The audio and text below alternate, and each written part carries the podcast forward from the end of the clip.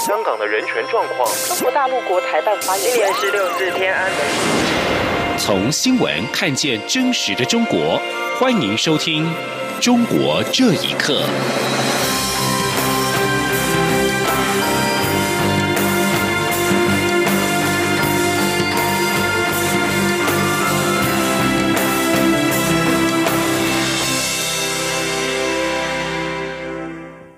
欢迎收听《中国这一刻》。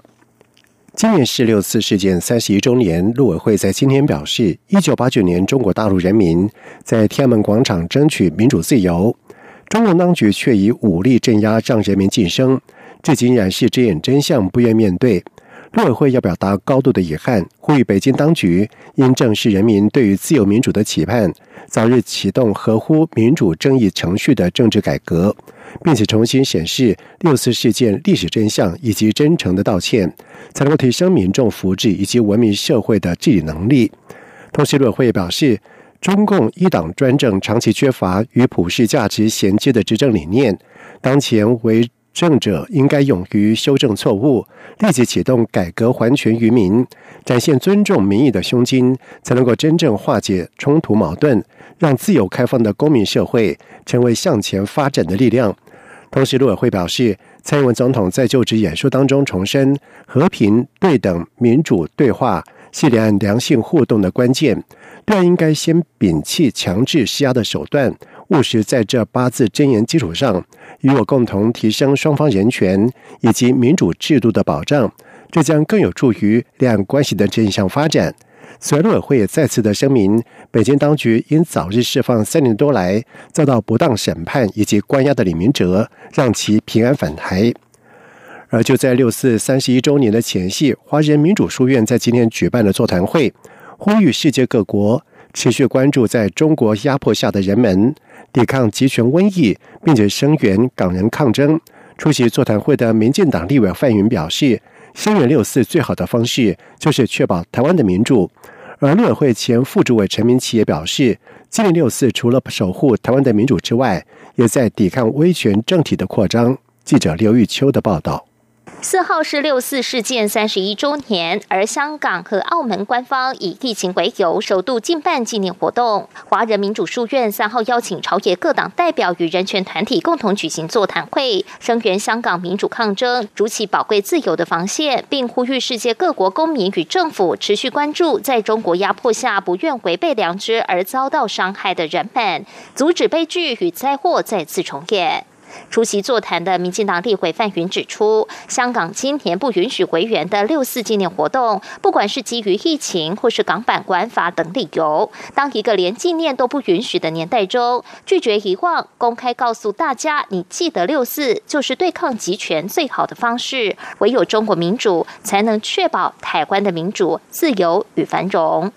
声援，呃。就是中国的六色的运动，正因为我们相信民主的价值，而且因为我们是台湾人，那因为就是如果中国继续集权的话，那台湾的民主、自由、繁荣、独立，不管你想要的是哪一个价值，就没有办法确保。陆委会前副主委陈明奇也表示，今年六四是一个记忆与遗忘的战争。中国希望大家忘记他所做过的事，但身在民主的台湾要时时记得，中国政府在三十一年前对人民开枪，用坦克压过追求自由、人权、民主的市民身上，这从未改变。香港情势每况愈下，也与中国残暴的本质息息相关。这样的情况会发生在世界各个角落，而台湾的民主并不容易，必须守。民主，陈明奇说，今年六四除了守护台湾的民主外，也在于抵抗威权政体的扩张。华人民主书院董事主席曾建元强调，中国对香港强推港版国安法与义勇军进行曲的国歌法草案，显见中国的转型正义与民主化还未出现曙光。所以有七八成的台湾民众希望推动台湾证明与中国切得更干净一点，不希望被玷污的中国符号，让台湾国际尊严与中国人权一起被葬送。中广电台记者刘秋采访报道。而中国动用军队血腥镇压示威学生的六四天安门事件，在明天将届满三十一周年。而作为中国地区唯二两个可以公开悼念六四的香港跟澳门，在今年都遭到了政府拒绝批准举办纪念活动集会。三十年来，香港维园的烛光一直是一个指标。香港纪念会决定用港人自己的方式来悼念六四，宣布在明天晚上的八点发动遍地烛光。除了二十多个据点供民众点亮烛火之外，也呼吁民众可以在网络上面参与集会悼念六四的烛火，继续照亮香港。另外，中国海外名誉演示也将举办全球规模的线上公祭以及纪念大会，借此提醒世人莫忘六四。而根据筹备小组所公布的新闻稿，这场线上公祭将在美东时间四号的上午九点，也就是台湾四号的晚上九点，透过润平台举行，由八九名运参与者王丹主持，若开西、王超华、原天安门的学生代表。以及王军涛、胡平等原八九民运主要的参与者发言。同时，根据指出，美国国务卿蓬佩奥在稍早的时候已经会见了六四参与者王丹、苏小康、李恒清以及李兰菊等人。而美国国务院也将在三号中午十二点，也就是台湾时间四号的零点许，公布会面的消息。教育部长潘文忠在今天南下到国立成功大学出席活动，他表示。今年掀起来台读书的香港学生比去年大幅成长了六成，教育部将评估是否提升各大学的外加名额，让这些港生都能够如愿以偿到台湾求学。记者陈国维的报道。从去年的反送中到最近的港版国安法表决通过，大大促进香港学生来台就学的意愿。教育部长潘文忠指出，香港因政治等因素，让今年申请来台的港生整整比去年多出六成。教育部将会评估各大学实际的招生需求，视情况提升外加名额的比率。评估是否把原来的百分之一啊，来做一些啊更多的提升哦，支持各大学能够来招生哦，这样也能够。够支持愿意到台湾来继续求学的这些学生，能够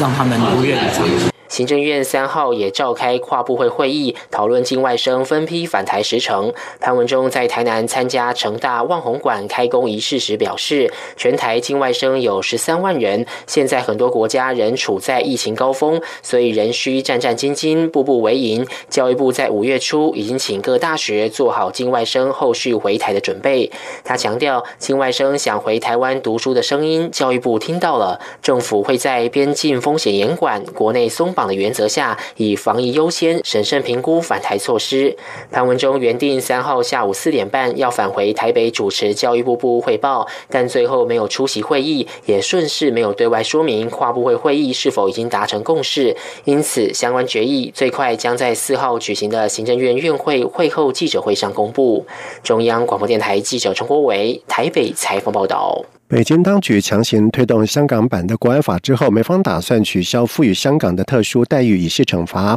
而中国将停止购买包括大豆在内的美国农产品以示报复。而对此，学者表示，中国这样的报复手段，最终受害者的都是老百姓，要做好过苦日子的准备。请听以下的报道。中国制定港版国安法之后，美国总统川普在台湾时间五月三十号凌晨召开记者会，宣布就中国通过港版国安法以及隐瞒武汉肺炎疫情等多项侵犯美国利益的行为，将实施多项制裁，包括取消部分中国留学生签证、调查在美国的中国公司、取消大多数香港的特殊待遇、制裁侵犯香港自由的中港官员，但是没有具体。详细以及时间表，他的讲话并未触及美中首阶段贸易协议。路透社报道，川普发表有关言论之后，中国已经要求国有企业暂停从美国购买农产品。以猪肉为例，进口商已经取消了一万到两万吨美国猪肉的进口，相当于近几个月来一周订单量。北京对美国的玉米跟棉花的大量采购也已经暂停。广东江门市从事传统小吃批发的梁一鸣表示，近期当地猪价已经超出老百姓所能够负担的水平。梁一鸣说：“现在大概是二十七八块钱的一四斤，当然了，二十多块钱的肯定不是偏高了。一般的老百姓，他们的生活的二十来块钱就已经是一天的伙食费啊！一家人当中只有一个劳动力，还有呢老人家有养的，你想一下，他们一天的生活费，他吃肉根本就不够的。”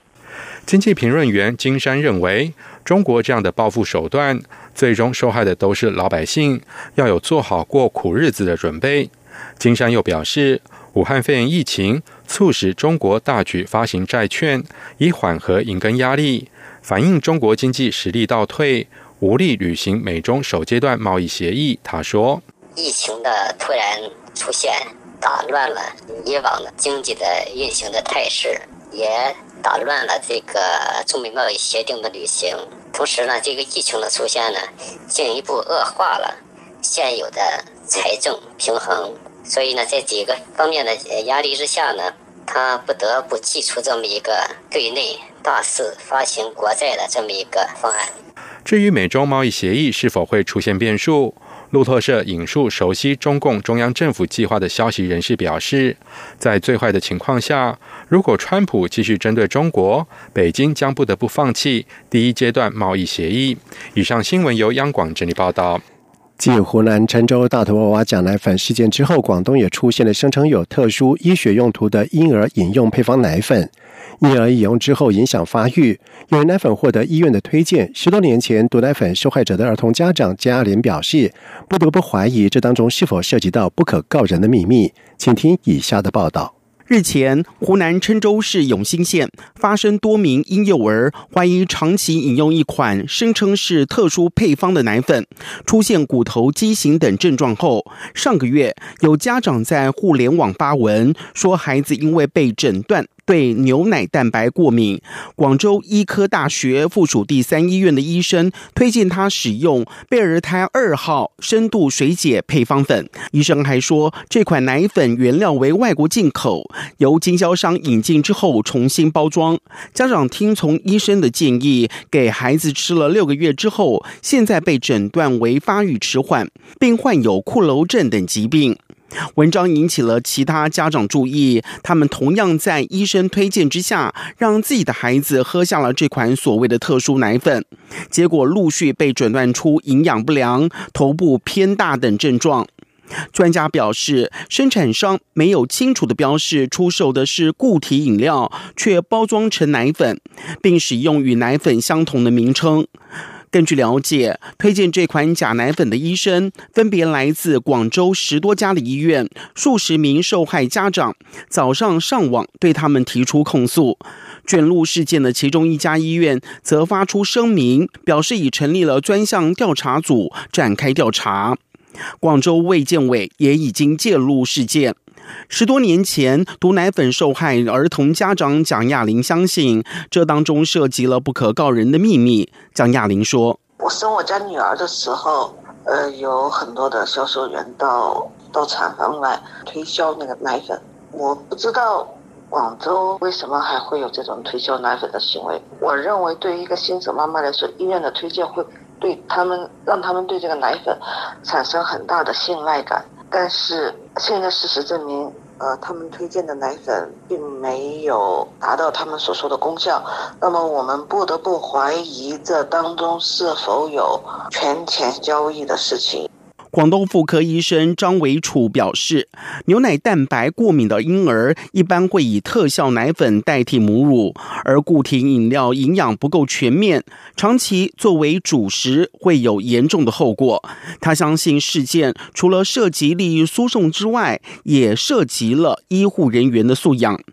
张维楚说：“他肯定，他就是说，你这个医生开的这个处方，在那个那里去拿的那个药，他就会按一瓶多少呃返返给这个医生的嘛。可能那些医生他们在对这个营养学的知识这一块呢，就是说，呃，了解的也不是很多，专业素养不够。这个本来应该是属于那个营养师那一块，可能就更了解更细一些。但是他们可能觉得，哎，药房那边通过了的话，他们觉得应该可能是没有问题。”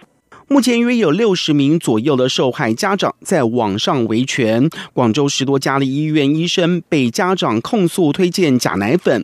广州市卫健委也已经介入调查。央广新闻真理报道。以上中国这一刻，谢谢收听。无限的爱向全世界传开。永恒的关怀，来自他。